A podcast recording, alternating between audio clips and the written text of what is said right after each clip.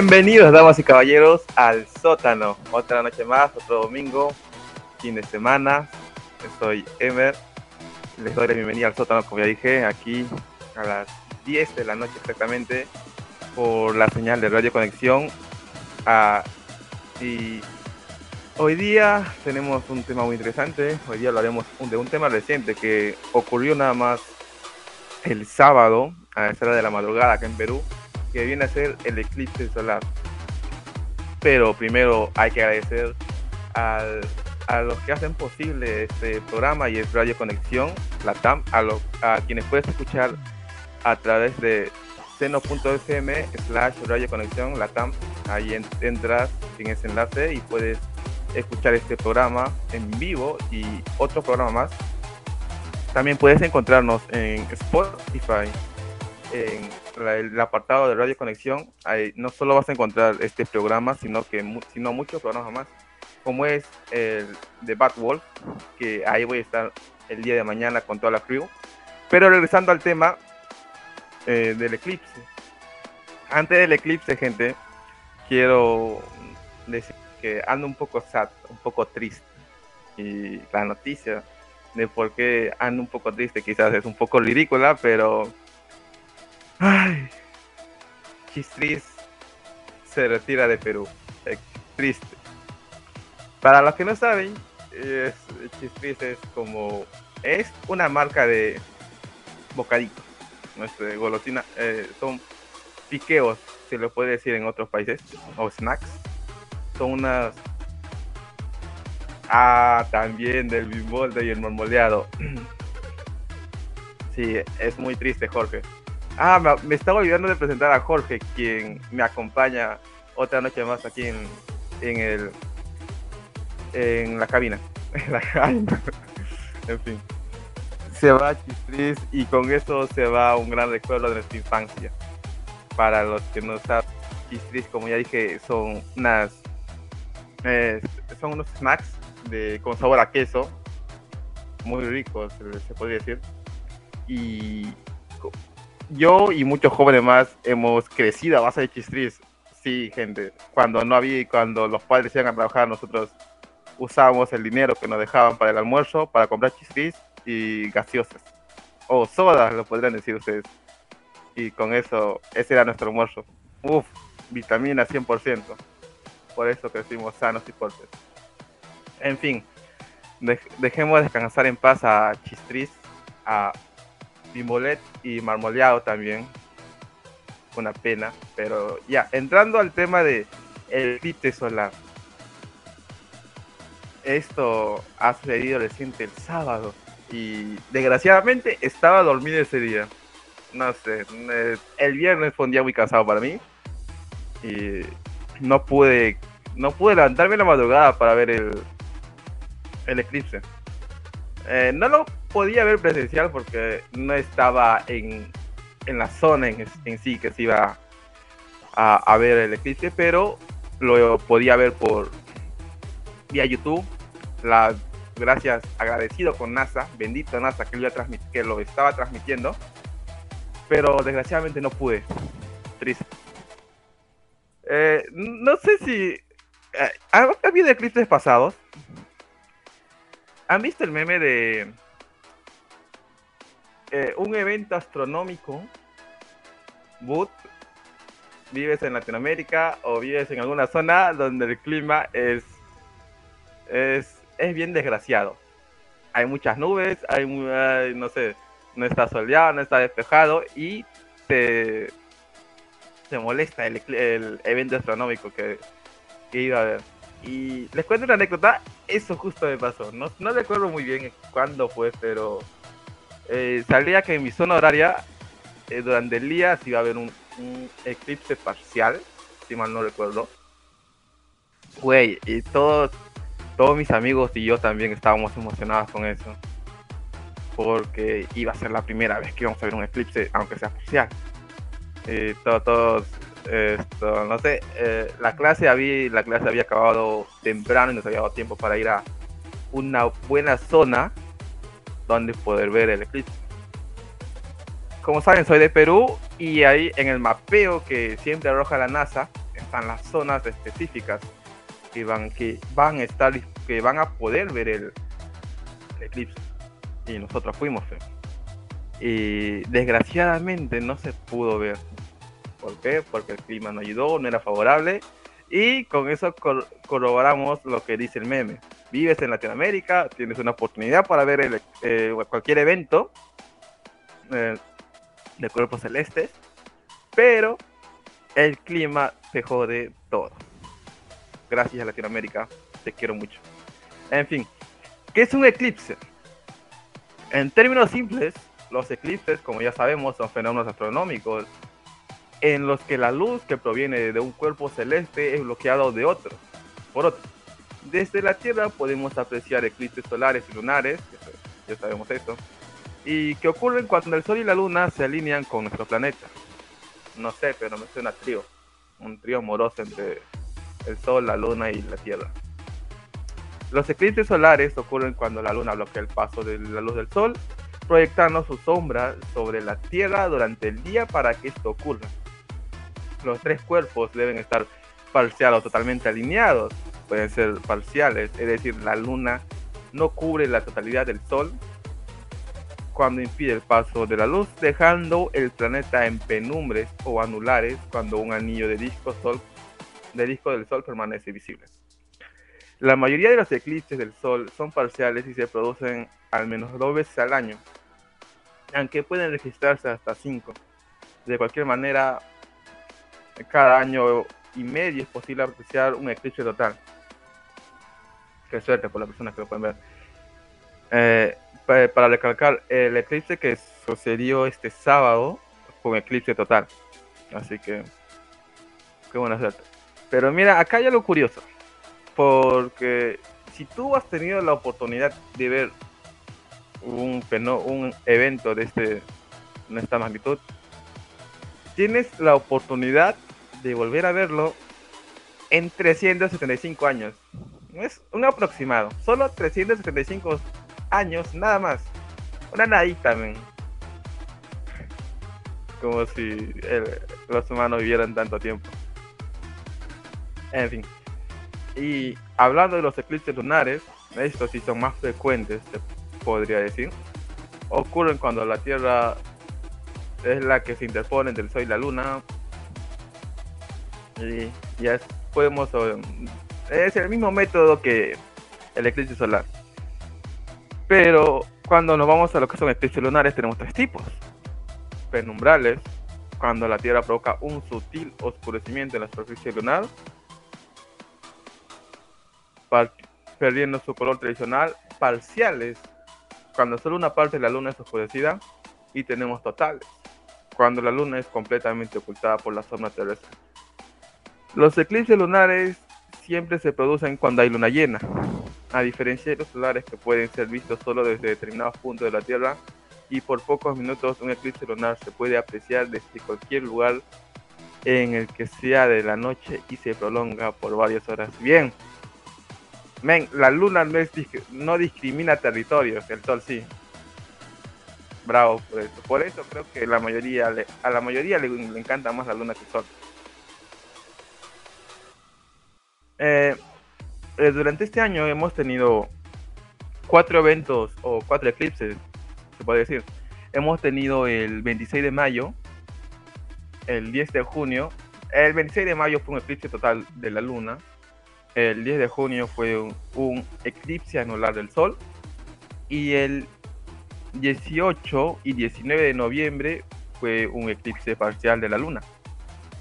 Y justamente ayer, eh, ayer sábado, 3 y 4, eh, fue un eclipse total del Sol. Pero hay una cosita, según científicos o según especialistas que han analizado esto, según ellos, este evento no se va a repetir hasta el año 2039. O sea, tengo a ver, estamos 2021, ¿no? 2021, tengo 18 añitos. Y en 18 añitos, si no me pasa nada, nada, nada, nada peligroso, y estoy en todos mis cabales, llego y puedo ver el eclipse. sería, no sé, según esto, no hay una fecha, pero dice técnicamente 2039. No hay una fecha exacta, pero es ese año. Ah, ¿Qué más? A diferencia del eclipse lunar del 19 de noviembre, el más largo del siglo, este evento solo puede ser visto de manera total en muchos lugares. El asteroide fue obstáculo obstaculizado por la Luna y fragmentos del planeta permanecieron cubiertos por la oscuridad. El anterior eclipse solar de este año había sido captado el 10 de junio, cuando se formó un anillo de fuego parecido a un círculo luminoso porque la luna se situó en medio del disco de, nuestra estrella. Miren, según la NASA, el eclipse solar de este 4 de diciembre fue el segundo en pasar sobre la Antártida. Marquen la Antártida porque es un punto muy importante que vamos a seguir tomando, tomando en este segmento. Según ellos, eh, fue el segundo en pasar sobre la Antártida durante este siglo. El primero ocurrió en noviembre del 2003 y el más próximo se originará en diciembre del 2039. Ya, ya habíamos aprobado la fecha. Según la National Science Foundation, perdonen mi inglés chancado. eh, soy malo con el, inglés, pero ahí vamos, vamos metiéndole caña ellos informaron que esta experiencia ayudaría a comprender cómo fluye la electricidad en la ionosfera de, los hemisferios. Es un dato muy importante. Me, ¿Dónde se pudo ver el eclipse? Como ya dije, en Perú se. O en algunas zonas no se pudo. Por lo que tuvimos que.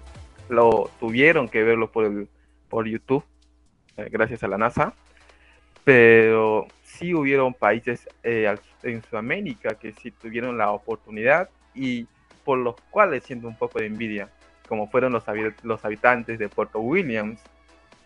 no sabe que, dónde queda Puerto Williams. Esto queda ubicado en la costa norte de la isla de Navarino de Chile. También en Us Ushuaji archipiélago de Tierra de Fuego de Argentina.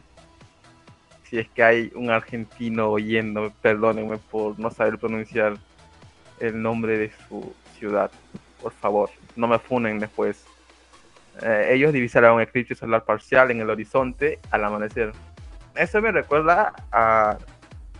¿Cómo se llama esto?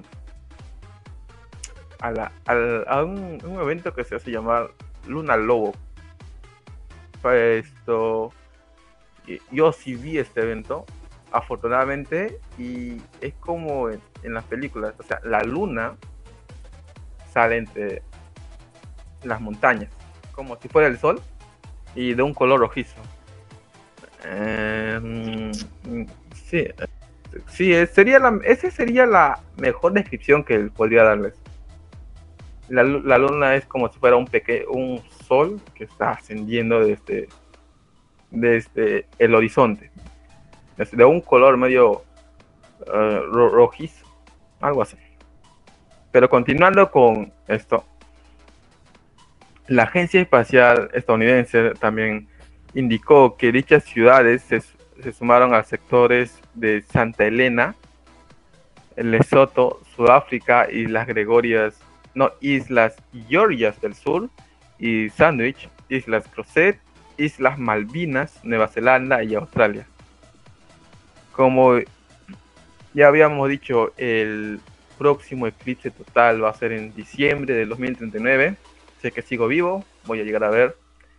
Pero eh, el próximo año también tendremos otro eclipse, el cual el cual será el día sábado 30 de abril y el martes 25 de octubre. Uh, premio doble. Ahora, eh, ¿se acuerdan que antes de que... ¿Por, por qué nos servirá? a ver, ¿por qué es importante este eclipse? O sea, aparte de que es un eclipse total, este nos servirá para entender más los grandes misterios del Sol.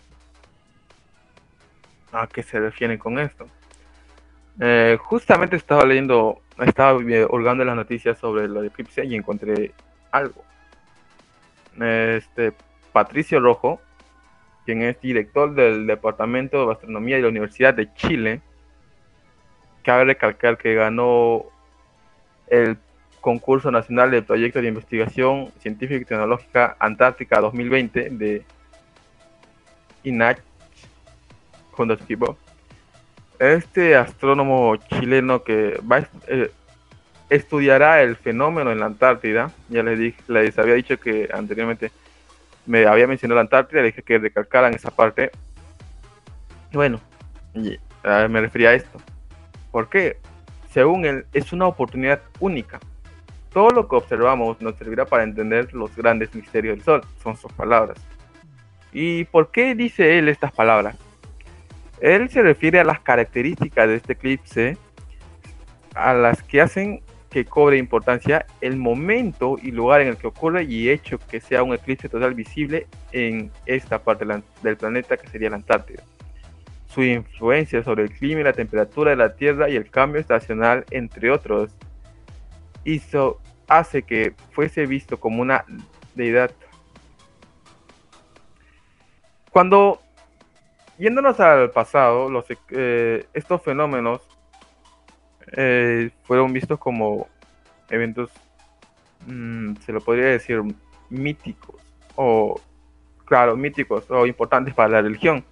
Como sabemos, el Sol y la Luna son astros, los cuales anteriormente se les consideraba, se les podría llegar a considerar como Dios. Y a este es lo que va su influencia en las civilizaciones antiguas. Eh, en los instantes de oscuridad casi absoluta se puede apreciar la corona del sol.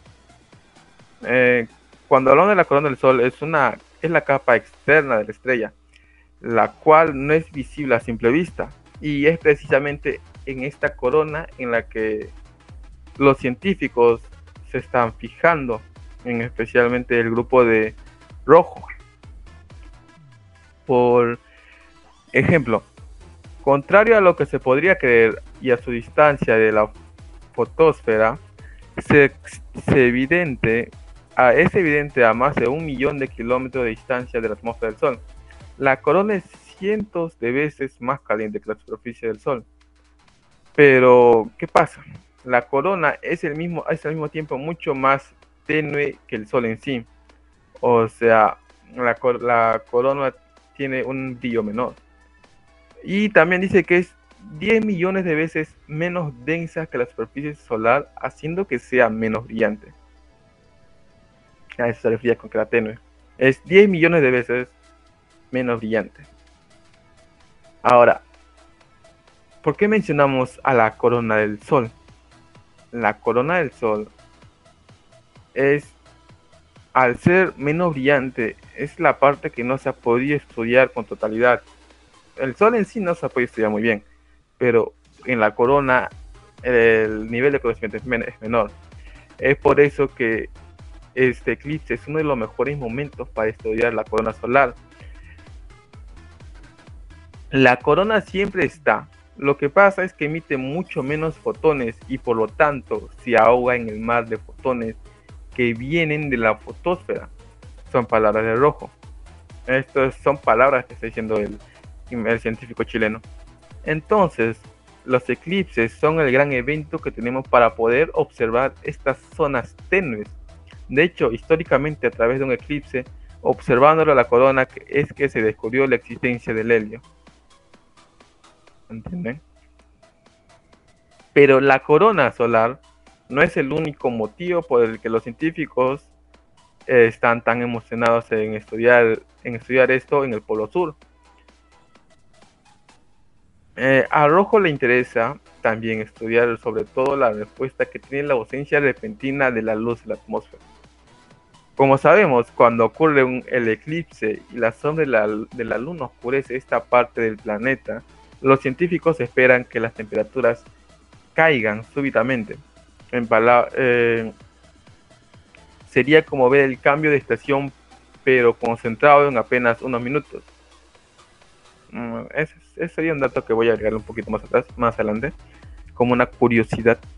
La, última vez que se estudió la respuesta de la atmósfera durante un eclipse solar con las mismas características fue en el 2003.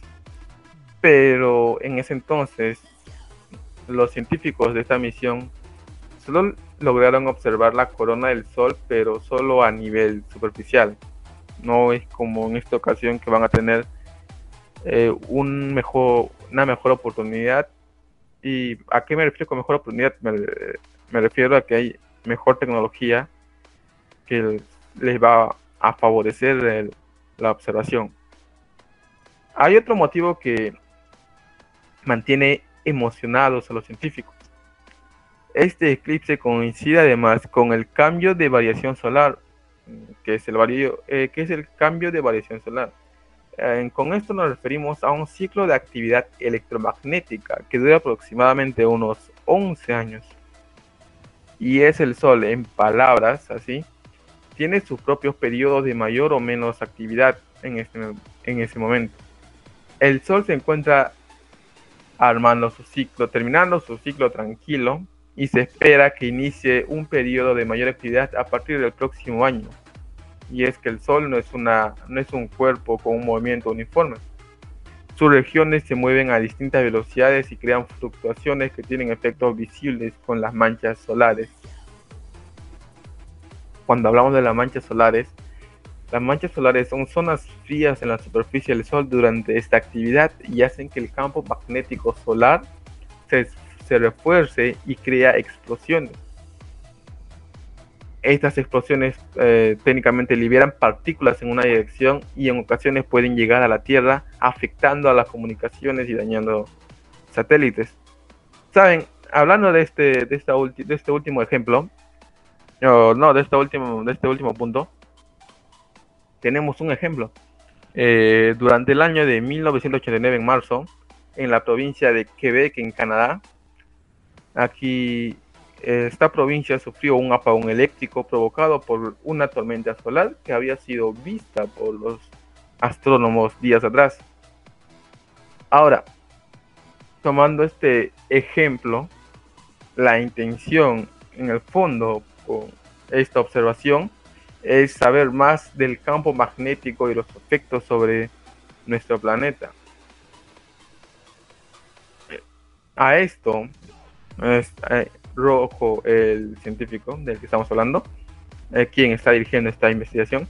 Él añade que la astronomía es una ciencia aplicada, pero la astronomía no es una ciencia aplicada, pero todo lo que observamos nos servirá para entender los grandes misterios del Sol. Ahora, ¿cómo Ahora voy a agregar lo que son unos, unos pequeños. Mm, ¿Cómo lo puedo decir? Uh, ¿Qué causa o qué efectos tienen los eclipses ¿no? en, en nuestro planeta? Estos son datos corroborados con la NASA y los efectos son los siguientes. Cuando la luna se interpone entre la Tierra y el Sol y la noche interrumpe brevemente el día, las temperaturas bajan de una forma rápida. Ya ves a lo que nos referimos con lo que decía Rojo anteriormente, eh, que crea una, como un cambio de estación muy corto, muy breve. Eh, acá lo podemos comprender mejor. Las temperaturas bajan de una forma rápida. esto es en, cuando hablamos de grados. El descenso equivale a la diferencia de temperatura que existe entre el día y la noche en esta época del año para el lugar donde se aprecia de forma total. O sea, si en tu si tú estás eh, si en tu pueblo en ese momento estás en tu pueblo o tu ciudad donde estás y hay un eclipse y el, el eclipse va a afectar va a afectar sí o sí al, al clima que estás teniendo, a las temperaturas, y va a reducirlo un poco. Así también, de acuerdo a un estudio con la Universidad de Reading en Reino Unido, se estableció que como el resultado del cambio de temperatura, el aire caliente deja de elevarse desde el suelo y provoca un cambio de... Y con esto, provoca un cambio de velocidad y dirección del viento. O sea, entonces, en otras palabras, el viento cambia dirección y esto se le llama viento del eclipse. El efecto de esto puede durar solo unos minutos. Eh, varía, va a variar de acuerdo al, al tiempo que dure el eclipse. Y luego el viento, el viento vuelve a soplar como antes, o sea, regresando a la normalidad y esto es cuando el sol regresa a ser visible o cuando pase el efecto. Otro efecto interesante eh, también para observar es que aunque el periodo de la oscuridad es breve, los animales creen estar de noche y pueden comportarse como si así fuera.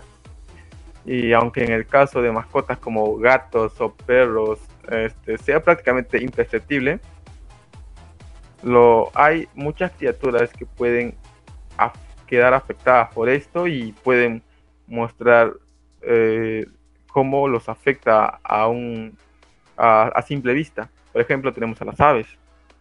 También tenemos algunos insectos como son los mosquitos o grillos. Es así que se observa, se observa, por ejemplo. En casos similares, las aves nocturnas inician su actividad. Los grillos comienzan sus conciertos nocturnos y las polillas reemplazan a las mariposas. Las abejas regresan a sus panales. También podemos notar que, que, que durante el eclipse la luna está en la fase de luna nueva. Por eso cualquier efecto gravitacional será igual al que ocurra durante esta fase que se repite cada 28 días. Si te encuentras, eh, continuando con la idea de que la luna afecta de manera gravitacional.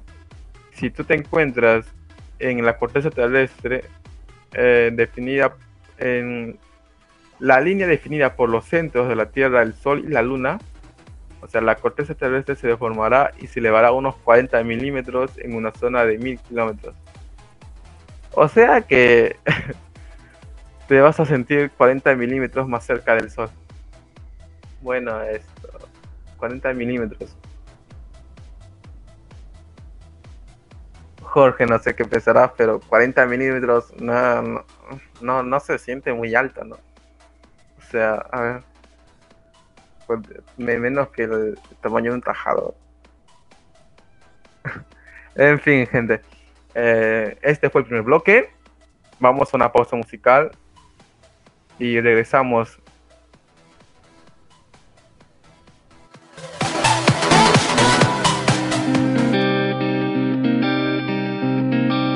Puede ser que a veces me duele, todo me avanza, todo me puede. Yo trazando tan indiferente a mil distancias de toda gente. Tengo una muralla de ladrillos, rotos espejos, quemados brillos. También tengo el corazón abierto, por eso canto o me reviento. Siento que la sangre corre fuerte, va galopando roja serpiente.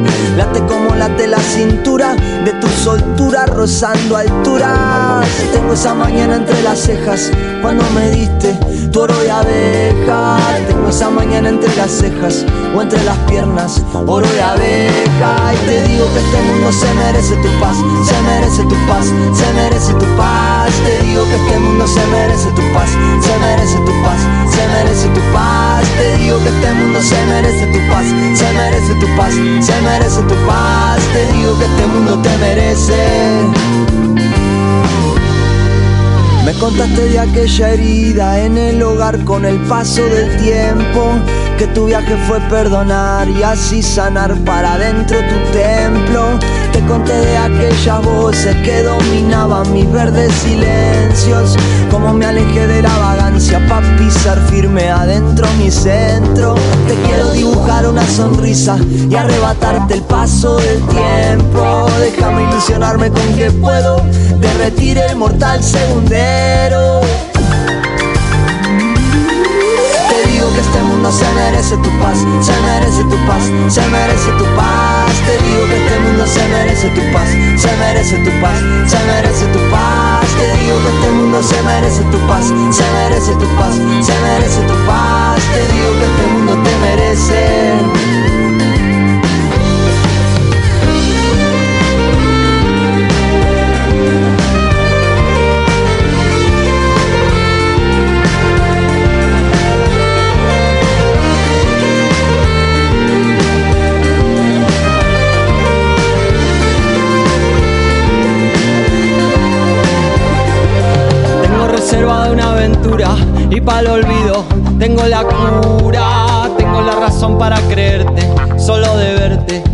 Me suma. Tengo puestas las alas del ángel, el que me cuida, me hace el aguante. Tengo un lecho para recostarme cuando el vacío viene a buscarme. Escuché la voz de la tierra, también oí a la de afuera, esa que decían que algún día vamos a irnos a otras vidas y que todo esto que tenemos es un regalo, así que bueno, no más que transitarlo como podamos, todo a pleno. Te digo que este mundo se merece tu paz, se merece tu paz, se merece tu paz. Te digo que este mundo se merece tu paz, se merece tu paz, se merece tu paz. Te digo que este mundo se merece tu paz, se merece tu paz, se merece tu paz. Te digo que este mundo te merece. Que este mundo se merece tu paz, se merece tu paz, se merece tu paz. Te digo que este mundo se merece tu paz, se merece tu paz, se merece tu paz. Te digo que este mundo se merece tu paz, se merece tu paz, se merece tu paz. Te digo que este mundo te merece.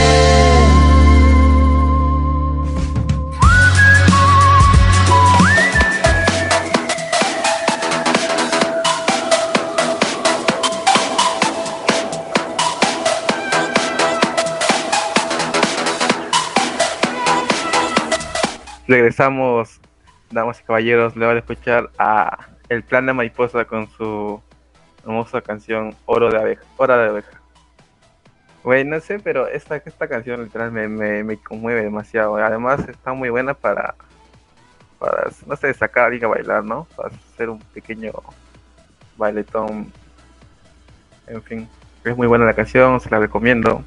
Si, si la quieren escuchar en Spotify. Ya, ya mencioné el nombre de la canción, Oro de Abeja, de El Plan de Mariposa.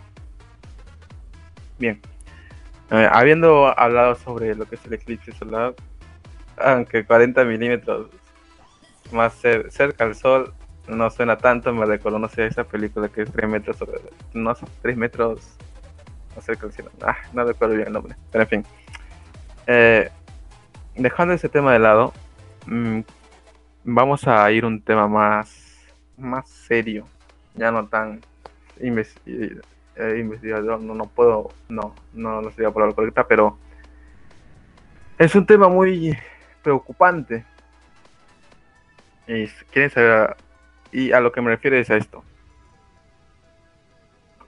¿Qué pensarían ustedes si tu hogar el sitio donde tú creciste, donde están tus raíces y el lugar que más amas en el mundo, por ejemplo, puede ser tu ciudad o un pequeño lugar donde siempre vas a relajarte o tu misma casa, mm, está a punto de desaparecer.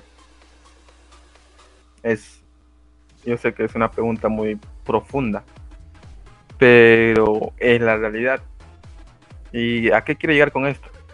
Es que es difícil imaginar que un sitio así, literal, desaparezca de la faz del planeta.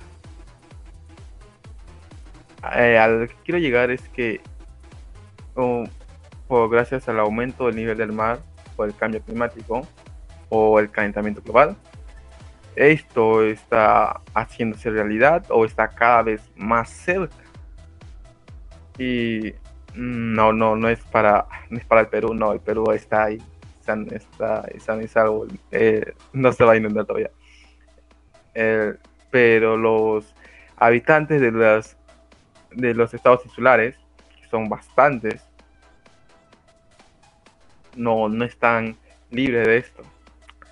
¿Por, ¿Por qué? Porque este es el cambio climático ya está causando en sus islas lo que es pérdida de terrenos y escasez de agua potable. Por ejemplo, tenemos a Tuvalu. Tuvalu es una nación que está ubicada en el Océano Pacífico y que, que no solo ha, venido urgiendo a los países más contaminantes a reducir drásticamente sus emisiones, sus emisiones de gases de efecto invernadero. Y es preocupante lo que está pasando en estos países. Además de, además de que no solo tienen que preocuparse por lo que es la crecida del mar, sino es que también tienen que preocuparse por problemas legales. Ah, y por ustedes se preguntarán por qué hay problemas legales. Los problemas legales de, ellos vienen con, no sé, con la oportunidad de poder, mm, la oportunidad que tienen para encontrar una solución, ¿no? A su problema.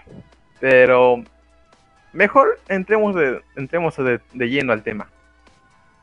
Nos estamos hundiendo, pero, pero lo mismo le pasa a todo el mundo. Es lo que dice el ministro de Justicia, Comunicaciones y Relaciones Exteriores de Tuvalu, Simón Kofe, quien envió un dramático mensaje a la COP26, la reciente cumbre de cambio climático en Glasgow, Escocia. Él en esto tenía el agua hasta las rodillas en un sitio que años atrás era terreno seco. Además dejó en claro que el drama que hoy enfrenta Tuvalu es solo un presagio de los graves impactos del cambio climático que están que van a azotar cada vez más, aunque en formas diferentes a muchos otros países del mundo. Pero ¿qué sabemos de Tuvalu? Tuvalu es eh, es un. Eh, ¿Cómo lo puedo? atolones. Atolones. O, Teo, no podemos decir que tiene nueve pequeñas islas. Y estas aproximadamente de 4.000 kilómetros. Están a 4.000 kilómetros de Australia y de Hawái. los cuales son.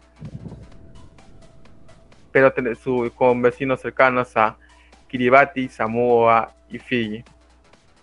Es una nación insular de baja altitud. Su punto más alto sobre el nivel del mar es de 4 metros. Y técnicamente tiene una población de 12.000 personas. Esa es una población menor a la de. No, no, no sé. De Lima. Lima es más todavía. llévese más a eso, creo. Eh, al igual que Kiribati y las Maldivas, estos otros, como Tuvalu, eh, son países conformados por atolones. Los atolones son eh, un conjunto de islas que forman un territorio. Por eso Tuvalu tiene nueve, pequeñas islas. En fin. Y por ello es especialmente vulnerable al calentamiento global. Los territorios de estas naciones se asientan sobre arrecifes de coral de forma de anillos, completos o parciales, que rodean una laguna central. Y acá vienen unas palabritas del mismo Simon Koff, quien es ministro de Relaciones Exteriores. Vivimos en franjas de tierra muy delgadas y en algunas áreas se puede ver el océano de ambos lados. De un lado el mar abierto y el otro una laguna. Lo que hemos estado experimentando a lo largo de los años es que el aumento del nivel del mar eh, está va ocasionar la, está ocasionando la erosión de partes de la isla.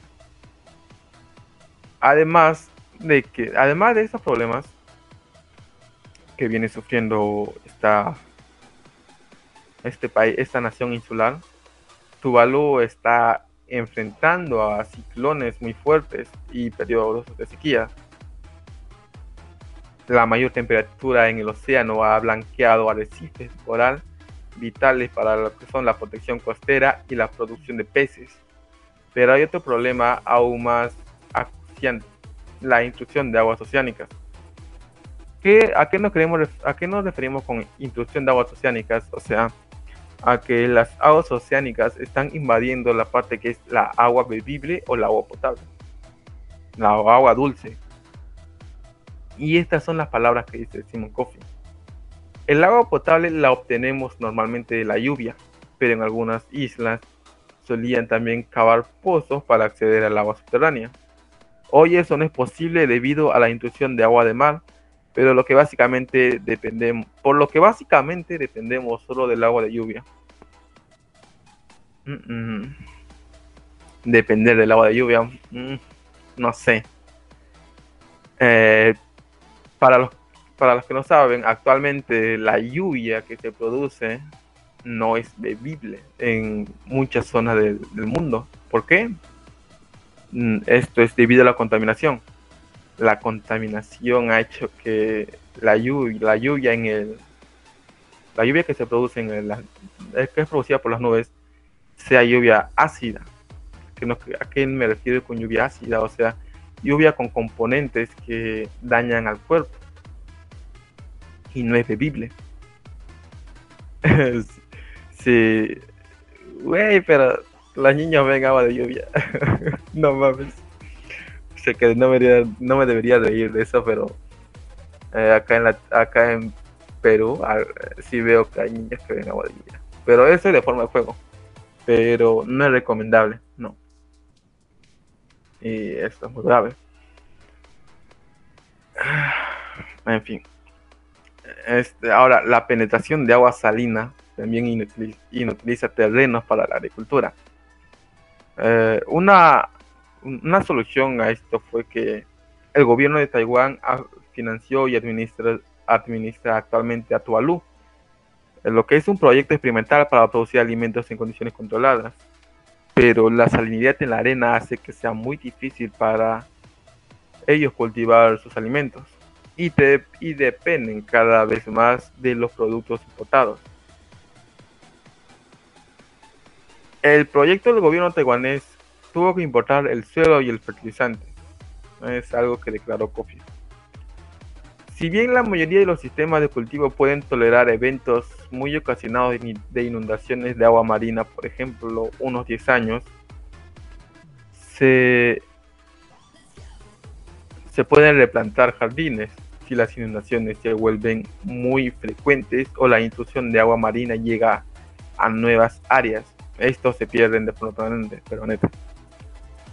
Un ejemplo de esto es lo que llaman, lo que ellos llaman árbol de pan. ¿Y, qué es esto? Se pueden preguntar. Es un cultivo importante y en esta zona.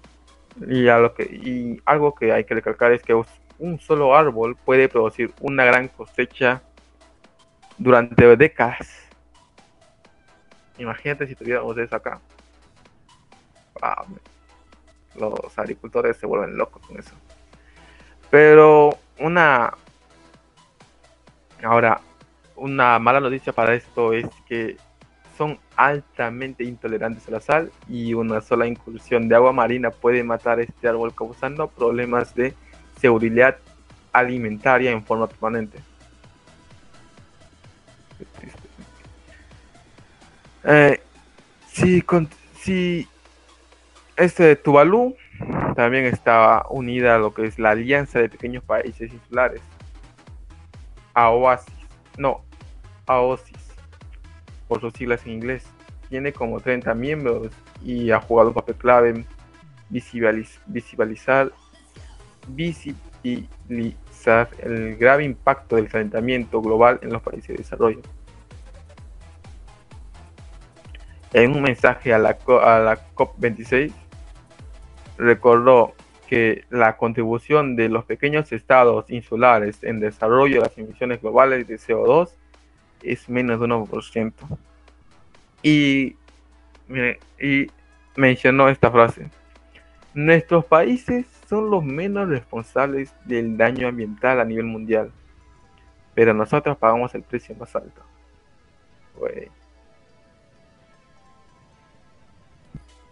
¿Qué puede haber esta frase que es? Mm, no sé, esta frase te puede, me puede llenar de, me, llena de coraje, literal. Porque es como que tú no haces nada y pagas el des y tienes que limpiar el desastre de otra persona. Y es lo que ellos están pasando.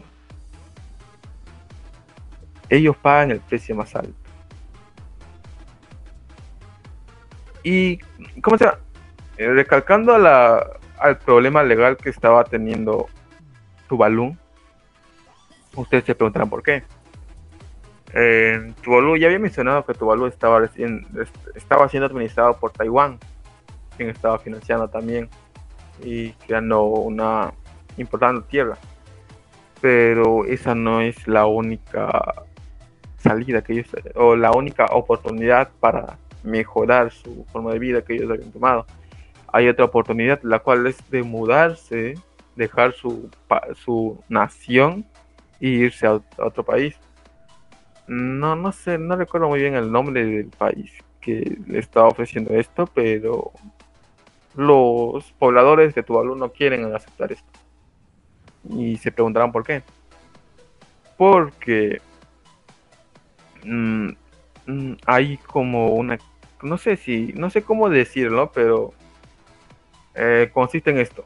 Si tú dejas tu zona, o sea, la zona de donde tú vives, en este caso, si ellos abandonan la nación, hay una gran probabilidad de que ellos no puedan acceder a los recursos que producía su, en este caso, su, su nación insular.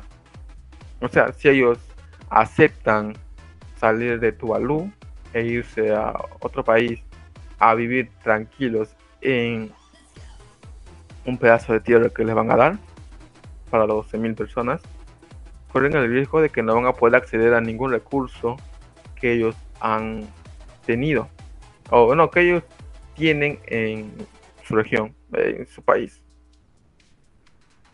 Gente, hay que tener tomar conciencia, Es un problema grave.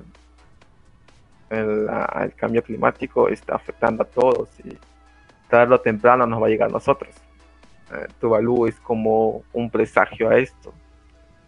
Y, güey, uno pensará que, que eh, uno no hace un gran cambio, pero eso es eh, tristemente cierto.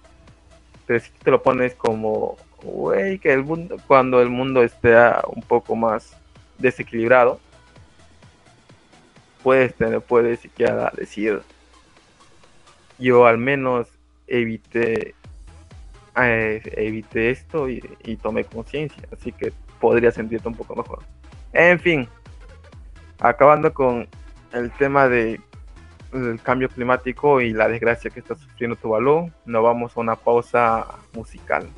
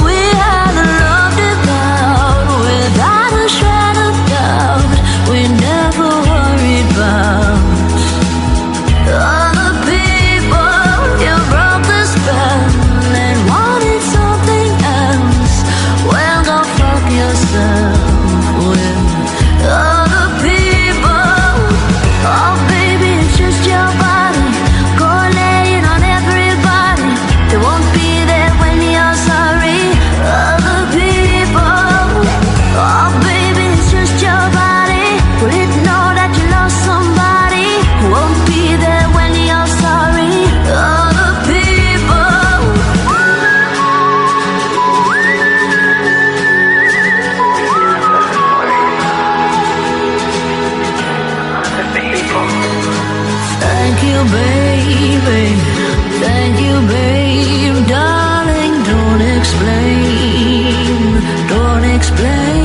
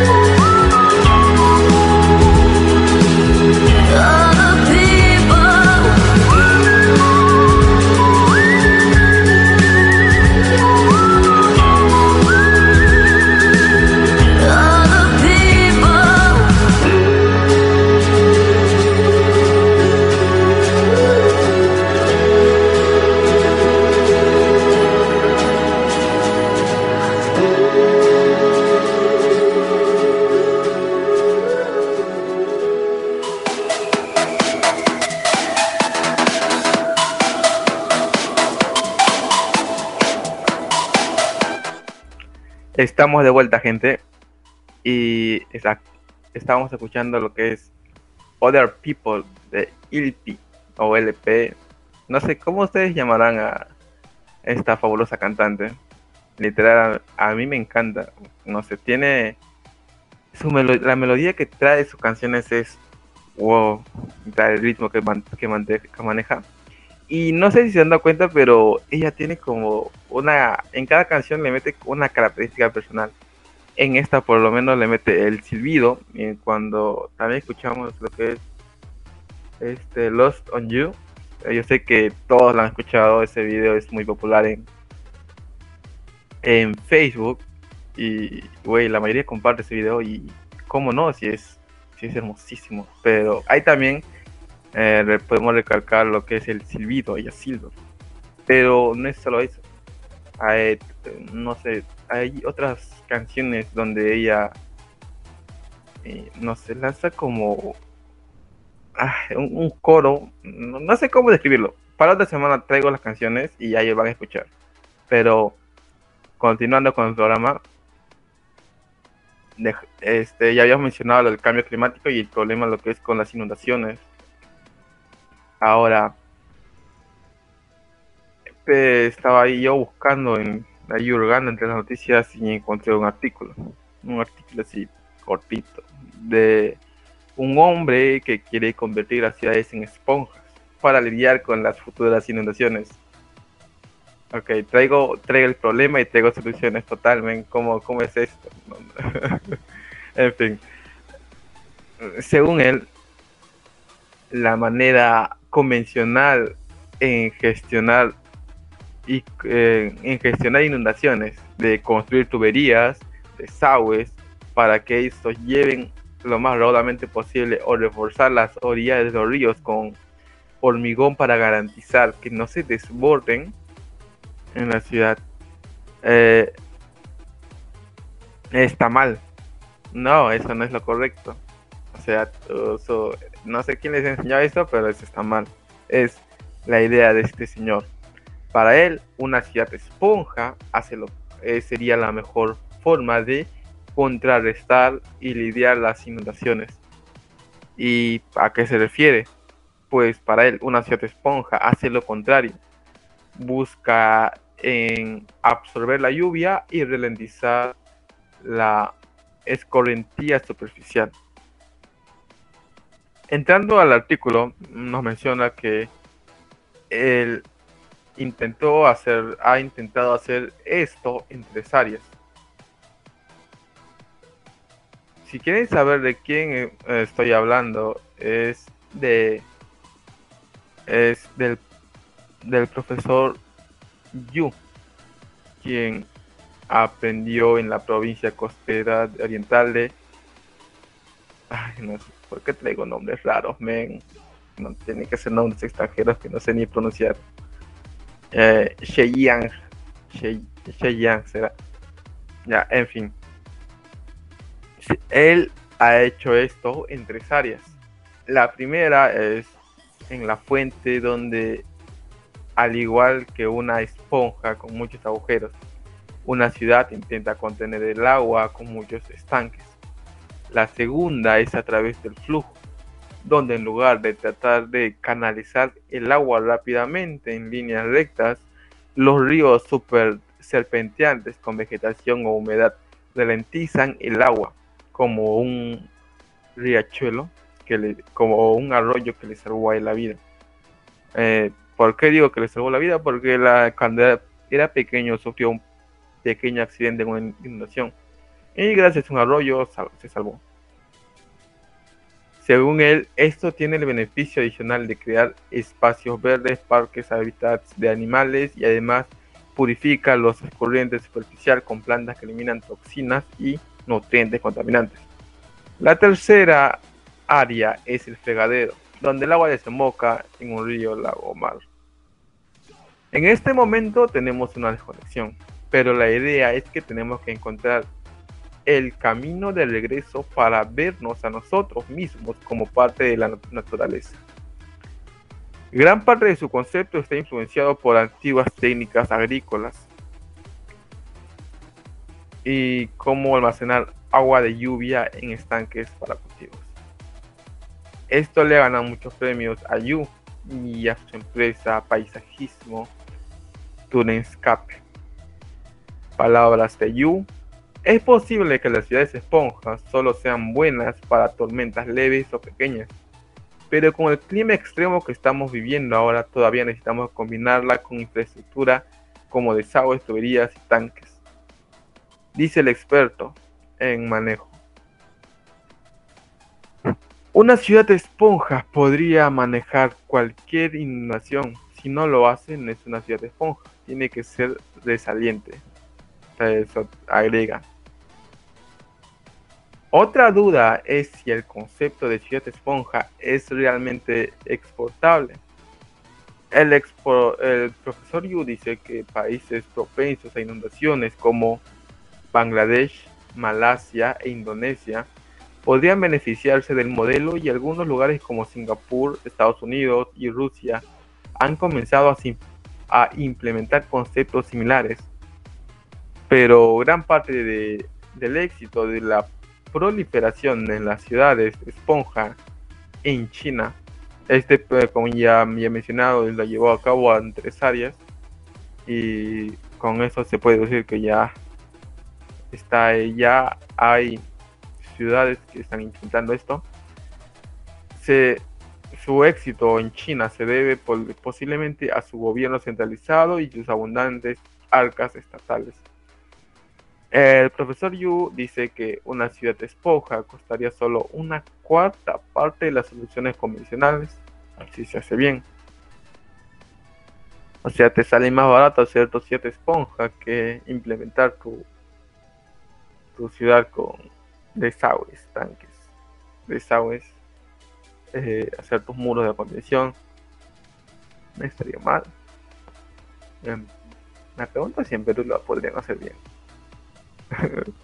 o, el proyecto se va a desplomar.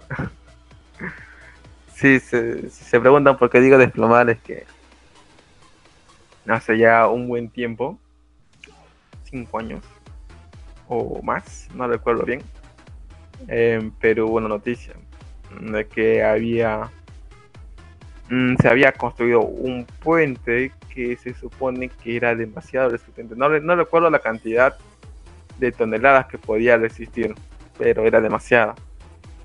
Y la cuestión es que hubo una inundación también. Eh, entonces, el, el puente desapareció. Los, eh, la inundación, el río, fue, un río, un gran río que rebalsó, se lo llevó. no recuerdo en qué ciudad, pero se lo llevó. Y el, el presidente creo dijo, no, no, no recuerdo bien quién dijo que no, no se derrumbó, se desplomó.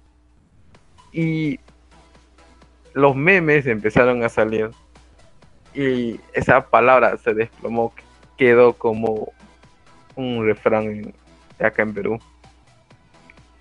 Y ahora me pregunto si, es que eso se aplica acá, me pregunto si es que va, va a aguantar. si es que el programa va a, ser, va a funcionar como debe ser. Pero en fin, muchos de los proyectos de Turnscape hoy en día tienen como objetivo reparar infraestructura ante inundaciones que costó millones y ese dinero podría haberse ahorrado si los funcionarios hubieran seguido los principios de la ciudad. Esponja en primer lugar. Son lo que es lo que dice. Eh, Usar concreto para manejar una inundación es asegura como beber veneno para sacar la sed. Es una visión miope. Tenemos que cambiar la forma en que vivimos para adaptarnos al clima. Si no siguen mi solución, fracasarán. Esto también hay que añadir que Yu en una de esas entrevistas dijo que eh, hay como hay ciudades, hay ciudades que viven con problemas de inundación y han implementado su, su plan esponja o algo así. Dijo que mm, y que había resultados que resultados no favorables. Él dijo que era porque su infraestructura había sido combinada con la infraestructura europea. Mm, pero, en fin.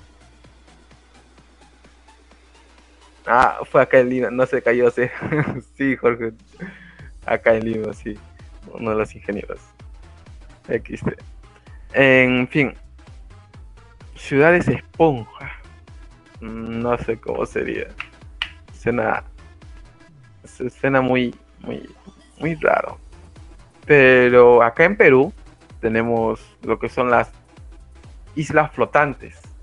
Creo que sería como un buen ejemplo, ¿no? De, de la de este proyecto, pero en versión más arcaica y perucha. Eh, para los que no conocen acá las islas flotantes, son eh, son, ya son islas, cabe la redundancia, pero que están hechas a base de totora.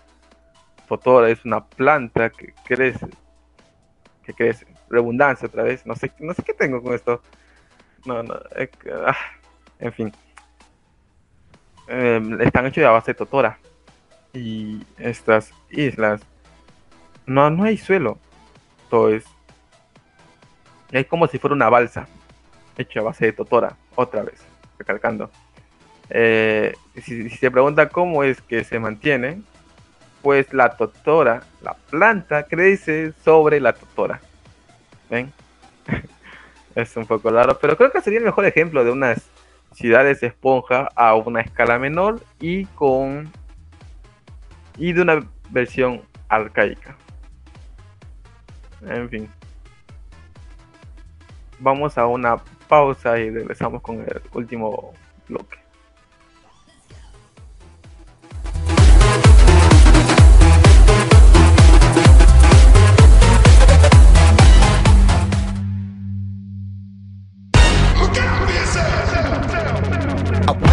The sounds of the silence that allows for my mind to run around with my ear up to the ground. I'm searching to behold the stories that I told when my back is to the world that was smiling when I turned. Tell you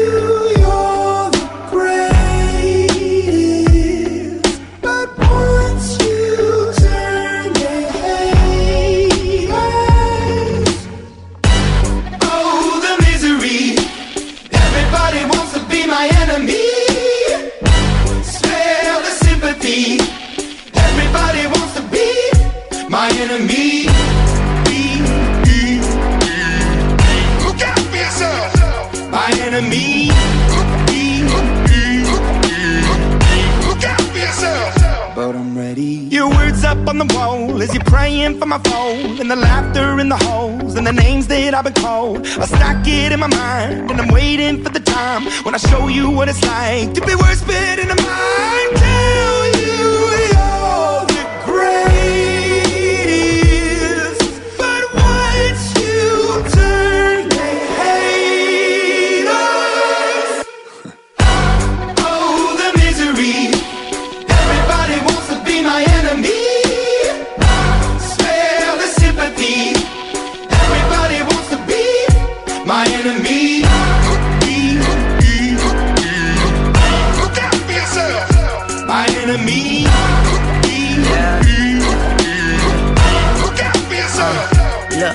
okay, I'm hoping that somebody pray for me. I'm praying that somebody hope for me. I'm staying where nobody supposed to be. Papa posted, being a wreck of emotions. Ready to go whenever you let me know. The road is long, so put the pedal into the flow. The enemy on my trail, my energy unavailable. I'ma tell him I still away go. Hey, when I fly on my drive to the top, I've been out of shape, thinking out the box. I'm an astronaut. I blasted off the planet, rock that caused catastrophe, and it matters more because I had it. Now I had I thought about wreaking havoc on an opposition, kinda shocking. They want a static with precision. I'm automatic, quarterback. I ain't talking second packet, pack it Pack it up on panic, batter, batter up. Who the baddest? It don't matter, cause we is your Everybody wants to be my enemy.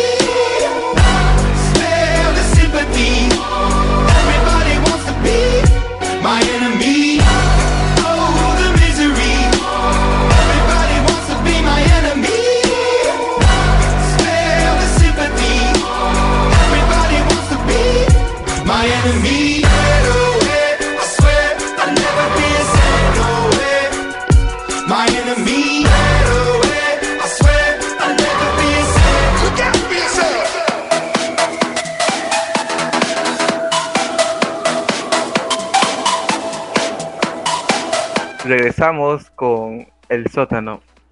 Este, eh, la canción que acaba de sonar es, yo sé que no, no, no es necesario que diga el nombre porque la mayoría ya lo conoce. Es, es técnicamente para todos los que los cinéfilos y los geeks o los que les gusta mucho la serie ya conocen esta canción. Es una gran intro de una serie que la está rompiendo y también pertenece a una banda muy popular y muy buena, cabe recalcar, que según para mí hace himnos. Cada canción que, que saca es un himno o, o no. No, no creo, no, es un himno en, su, en sí. Estoy hablando de Imagine Dragons con Enemies. Uf, me encanta que escuche esta rola. Ah, en- entre modo, modo arcane.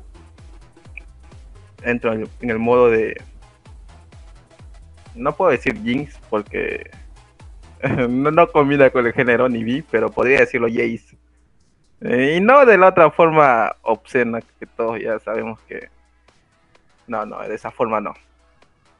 Ya saben, Enemy, una, una gran canción.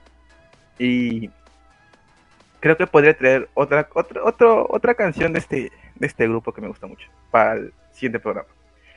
En fin, Gente, llegamos a lo que son al último bloque y vamos a entrar a lo que es a los días.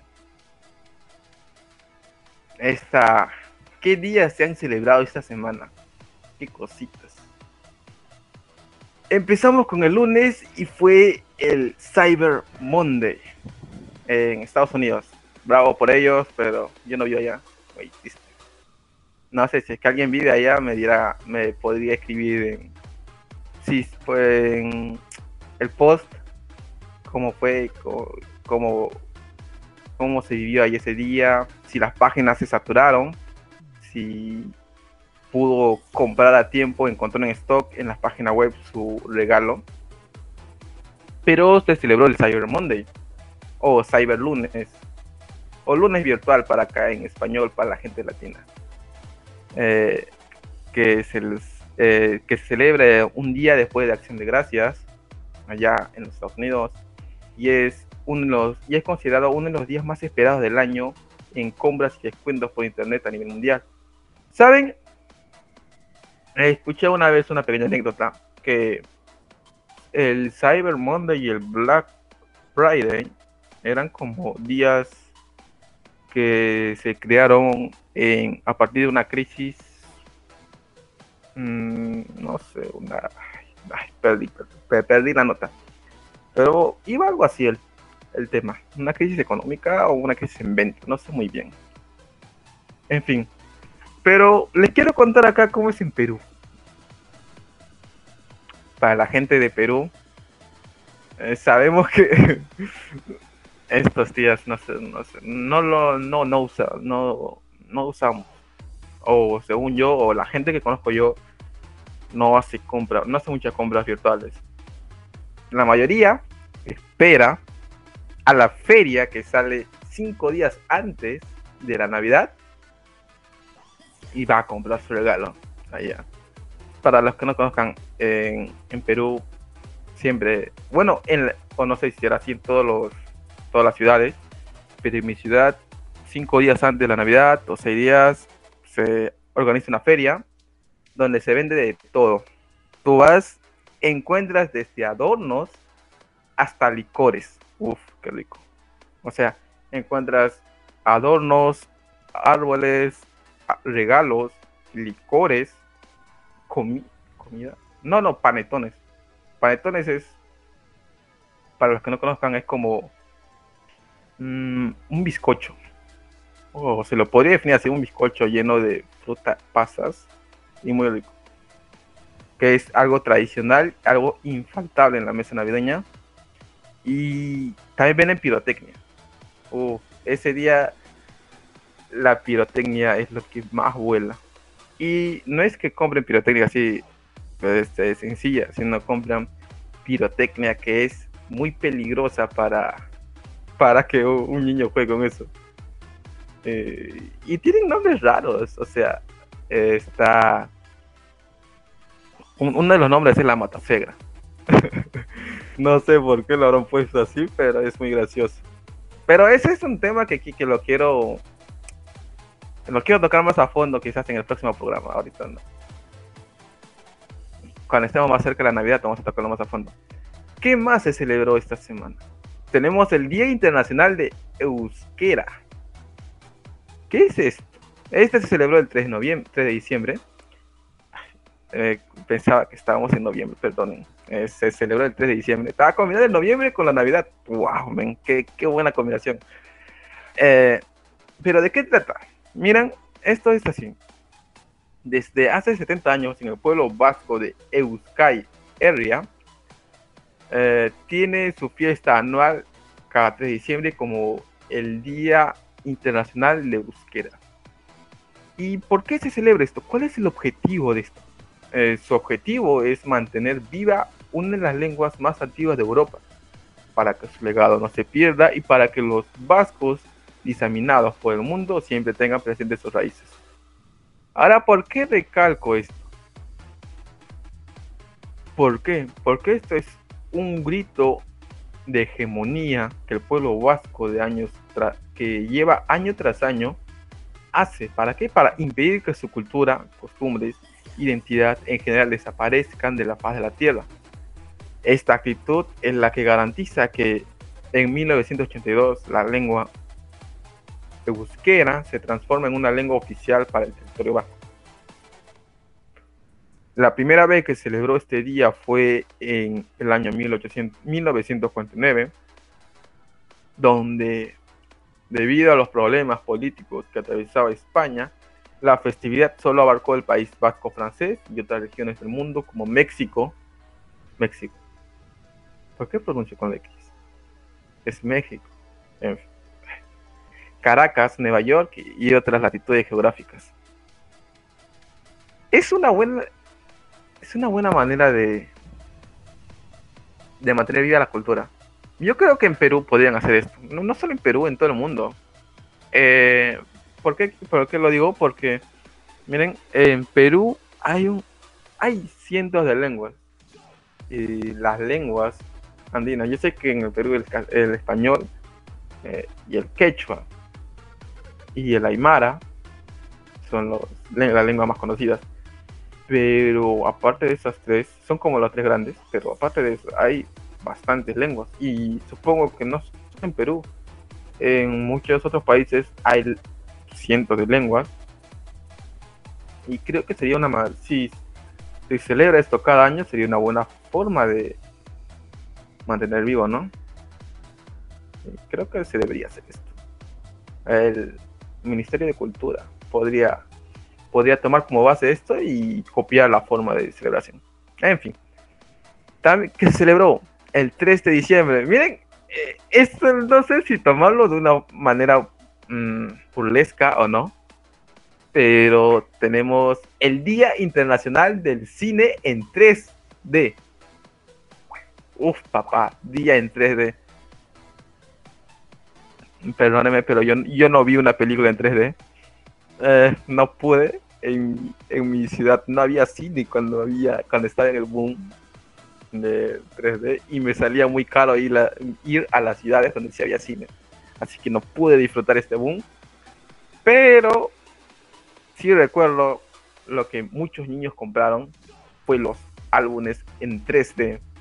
Esos de dinosaurios que venían con los stickers en, con líneas rojo y verde que te que te que eh, en la parte trasera de esos álbumes venían tus lentes armables con tus lonas eh, rojo y azul y podías ver o podías imaginar que tu dinosaurio salía del, eh, del álbum. es, es, una anécdota muy divertida para mí. Qué buenos tiempos. Éramos felices y, y no lo sabías. Este, creo que hay un programa así, ¿no? Ya dice spam. En fin. Eh, sí, ya pasó el día, pero no, no es malo recomendar las películas. Como acá, acá tengo, hoy día me siento generoso y le voy a, no voy a recomendar una, voy a recomendar cuatro películas en 3D que la pueden ver con o sin 3D. Tenemos a Beowulf, que no, no me refiero al Beowulf hindú, no me refiero al otro Beowulf, al que salió en el 2007 el hindú es muy bueno, pero este, mm, para mí, este es mejor. Esta película es protagonizada por Angelina Jolie. Es un film producido en 3D que nos muestra unas imágenes sorprendentes que literal uno no sabe si son reales o son productos de animación. Y yo cuando vi esta película, no, no, no sabía si eran personajes humanos. Ok, yo dije, ¿estos son humanos? Este, no fue hasta una escena donde que eh, llegué a la conclusión de que no era, era animación. Animación en 3D. La película es muy buena, tiene sus escenas subidas de tono. Para los que ya han visto, ya saben a lo que me refiero. Uh, hay demasiado. Es unas. Miren, le voy a resumir rápido la película. Beowulf es un guerrero. un guerrero que viaja de pueblo en pueblo a través de los mares, venciendo monstruos, haciendo competencia, demostrando su virilidad como tiene que ser. Pone su pi en la mesa y agarra un cuchillo y ¡fla! lo corta. No, esa es una mala referencia, pero así es. Así se cree. En fin, llega al pueblo, el pueblo está siendo acechado por un monstruo, quien Mejor no le digo de quién es el hijo, pero ya lo van a ver. Es igualito al, igualito al padre. Eh, todos son unos hijos de su madre. en fin, derrota al monstruo, se convierte en rey, toma como esposa a la otra esposa del rey. Eh, y ya este, se mete con una bruja.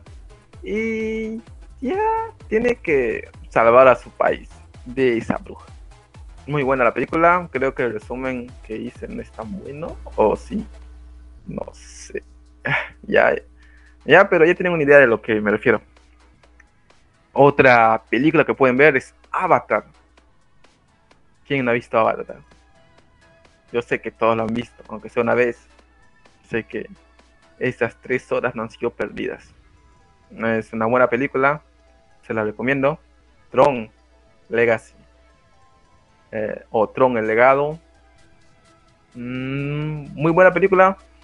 Si te gustan los videojuegos, lo vas a ver. Recuerda que es por el cine 3D, así que míralo. Y Gravity. Mm, esta película aún no la veo. Eh, a mí me la han recomendado, pero yo no la veo. Así que si ustedes la ven, podrían comentar algo en el post y tener la este el placer de spoilearme la película. No me así que yo sé que algún alguien alguien podría sentirse tentado, pero en fin. Continuando con las celebraciones, eh, tenemos el Día Internacional del Médico. Grande los médicos, men. Hacen una gran labor. Si hay algún médico escuchando, mis felicitaciones. Un abrazo para él. Sigue con tu arduo trabajo. Este, esta fecha fue decretada para homenajear al médico que descubrió al mosquito transmisor de la fiebre amarilla. ¿Y quién fue este gran médico? El cubano Carlos Finlay Valdés. Y también es un tributo a todos los profesionales a la medicina que día a día se esfuerzan por brindar atención médica a la población mundial, aunque a veces las condiciones de los hospitales no son tan buenas. hay que mejorar el sistema de hay que mejorar el sistema de salud, gente. O sea, hay que pensar bien en nuestro próximo presidente. En fin, pero ya te recomendé películas en 3D. ¿Por qué no te puedo recomendar películas para que puedas eh, ver también gracias a los doctores? Tenemos El Doctor. Es un film muy conmovedor. Eh, Nos cuenta la historia de un médico que fue diagnosticado con cáncer, pero a la vez deberá enfrentar una dura batalla contra esta enfermedad, experimentando lo mismo que podría sucederle a uno de sus pacientes. Como que acá viene la frase, me pongo en tus zapatos. Son interesantes. También tenemos Hipócrates de 2014, eh, que es una película realizada en Francia, que nos muestra la dura realidad del sistema sanitario en ese país y donde se pondrá de manifiesto a los verdaderos valores éticos de la medicina. No sé por qué, por qué hay, por qué muestra la dura realidad del sistema sanitario cuando es la verdad. Grande esta película. Gente, escúchenme. He pensado que hay días que tienen nombres, no es por despreciar, pero nombres que suenan muy absurdos y. Y, güey, es la verdad. Hoy día, ¿saben? Hoy día estamos 5 de diciembre. ¿Y saben que se celebra? No. Pues yo sí. Y no se los quiero decir, pero se los voy a decir. Hoy se celebra el día de una de las cosas que la gente más ama. El día del salario. Ven, eh, escuchen, el día del salario, güey. O sea, no sé qué, ¿qué les suena. Para mí es un poco, no sé, eh, divertido mencionar este día, güey. Día del salario. El día del salario. Yo sé que todos amamos ese día. Quizás algunos cobran a la semana, otros cobran a quincena, otros cobran a mes, otros no lleguen a cobrar como yo, XD. no, s- no se rían, por favor. Pero, venga, disfruten su día del salario y no lo gasten en una sola noche ni en una semana. Aprendan a administrar su dinero. No sean como yo, que una vez se gastó todo el dinero en una sola noche. en fin, gente, es bueno, el programa llegó hasta aquí. Son las 11, 11 y 24 acá en Perú. No sé qué hora será en sus países. Hoy día es domingo. Estamos cerrando la semana. Espero que mi programa les haya sido de un buen, de buen agrado. Espero que lo hayan pasado bien, que se hayan divertido, que se hayan reído con alguna que otra este, estupidez que lancé. Pero es parte del show. No se lo crean. Nada es mentira. Eh, Siempre se me escapa. Ah, cierto. Saludo a la, saludo a la oyente canadiense que está por ahí y que está tratando de descifrar lo que digo. Aunque quizás sabe español. O no. En fin. voy a saludar a la gente de la crew de Bad Wolf. men. Un saludo para Yona, quien, quien, quien, quien, quien, me está pidiendo los saludos. Tú quieres show. Este, un saludo para toda la gente de Bad Wolf, para Ashley, para Elmo, para Yusander, para Gonzalo, para Jorge también que está acá. Jorge, un saludo para ti especial todavía. Y nada más, este, descansen bien, duerman rico, este, duerman sus, eh, ¿cuántas horas son necesarias? Seis horas, ¿no? Duerman sus seis horas necesarias. Les dejo con, la can- con una canción navideña. Se podría decir, eh, no, ¿qué se podría decir? Es una canción navideña, ya estamos con el espíritu de la Navidad, güey. Llegan las deudas, llegan las compras, compradores impulsivos se están reportando cada día, este, haciendo que sus tarjetas exploten y, parezcan un cuchillo filudo de tanto pasar la tarjeta. En fin, esta canción se llama Santa Claus is Coming Down. Es, ay, mi inglés sigue siendo chancado. Perdonen mi inglés chancado con mote. De Michael Bubble. en fin, conmigo será hasta el próximo domingo. Los espero a la misma hora. Y esto fue el sótano. Aunque está un poco polvoroso. En fin, buenas noches, descansen.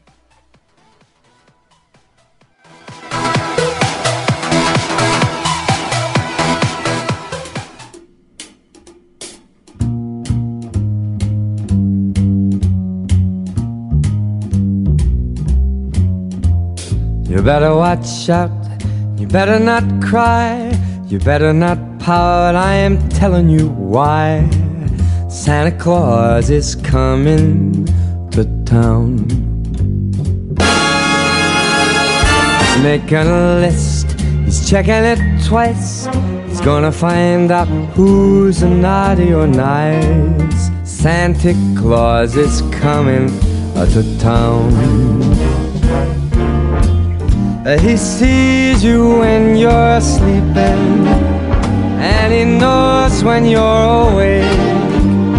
He knows if you've been bad or good, so be good for goodness sake. You better watch out, you better not cry, you better not pout. I am telling you why. Cause Santa Claus is coming to town.